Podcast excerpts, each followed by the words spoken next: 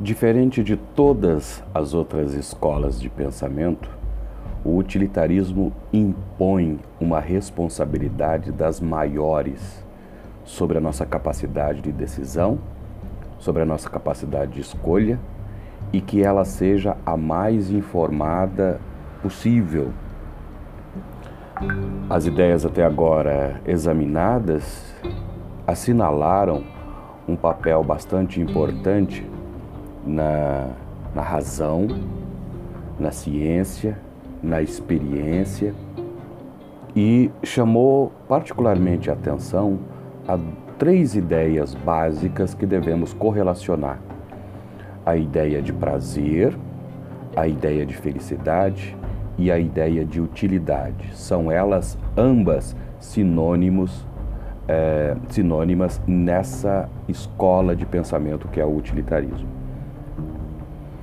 É, já assinalamos de modo bastante enfático a necessidade da autonomia individual, que as nossas escolhas sejam sempre aquelas que possam gerar os melhores resultados, as melhores consequências para todas as pessoas envolvidas.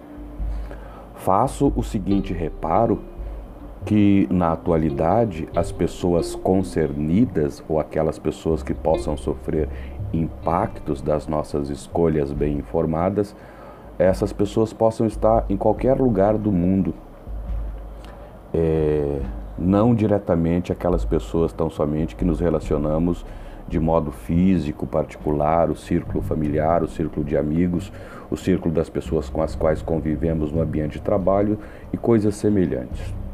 Tendo em vista é, essa, é, esses elementos do utilitarismo que trabalhamos até então, faço a, a passagem para uma exerc um exercício de pensamento para que nós possamos é, pensar, uh, refletir e também imaginar um cenário hipotético em que essas ideias possam ser colocadas em prática. Há uma pensadora chamada Judith Thompson que elaborou esse caso hipotético que se tornou célebre e eu passo a relatá-lo agora para vocês. Ela nos convida a imaginar que um dia um de nós acorde num hospital sem sabermos como isso aconteceu e estamos ligados por tubos a uma pessoa que está ao nosso lado inconsciente. Os enfermeiros e médicos nos dizem que se trata de um violinista bastante famoso e ele padece de uma doença fatal nos rins, mas alguns dos seus admiradores não estão dispostos a deixá-lo morrer de modo algum. E foi por esse motivo que esses admiradores nos raptaram na noite anterior, porque descobriram que, em virtude de termos um sangue de tipo muito raro, os nossos rins podem servir para limpar o sistema circulatório do violinista. Mas que, que é, adicionemos uma informação importante que o violinista jamais chegou a saber desse plano. Ele é alguém inocente em toda essa história. E agora? O que é que nós devemos fazer? Se nos desligarmos do violinista, ele morrerá. Contudo, se aceitarmos uh, nos manter ligados durante nove meses, permanecendo no hospital todo esse tempo, o violinista ficará curado. De todas as ideias assinaladas até agora, um elemento dentre aqueles que eu citei agora há pouco aparece e é colocado por John Stuart Mill, que é chamado o princípio da liberdade. Esse liberdade aparece por intermédio de John Stuart Mill no utilitarismo, assinalando que nós, na plena posse de nossas faculdades mentais e bem informado acerca das circunstâncias que nos rodeiam, nós devemos decidir com base nessa razão e nessa informação qualificada. Diante desse caso, embora ah, para salvar o violinista fosse necessário um grande ato de generosidade de nossa parte, nós não estaríamos obrigados a fazer esse sacrifício. Isso assinala a Judith Thompson. Se nós preferirmos nos desligar dele para seguirmos com a nossa própria vida, nada estaríamos fazendo de errado, porque a nossa liberdade foi tolhida quando fomos raptados.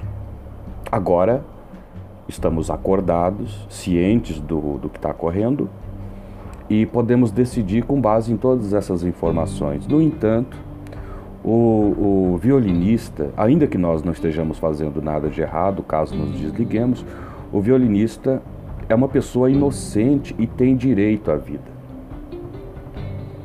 Agora, o fato de um indivíduo ter o direito à vida não significa que ele tenha direito a usar o corpo de outra pessoa para se manter vivo. Nem sequer nós temos a obrigação de sustentar a vida dele através do nosso corpo, suportando um fardo considerável.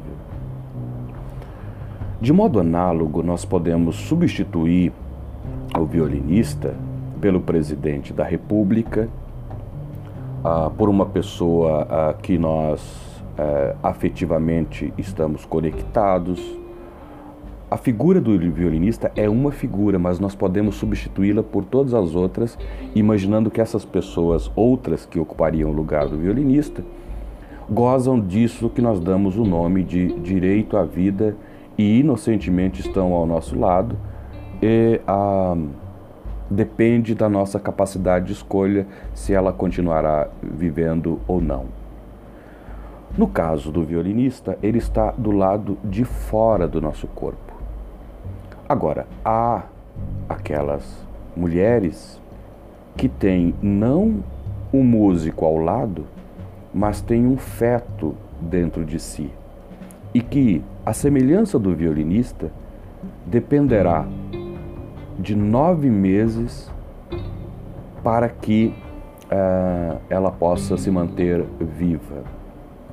Aí surge nesse cenário o problema da interrupção da gravidez se a mulher, na plena posse de suas faculdades mentais e dispondo de conhecimento e informação suficiente para aclarar a sua decisão, ela pode livremente escolher interromper a gravidez.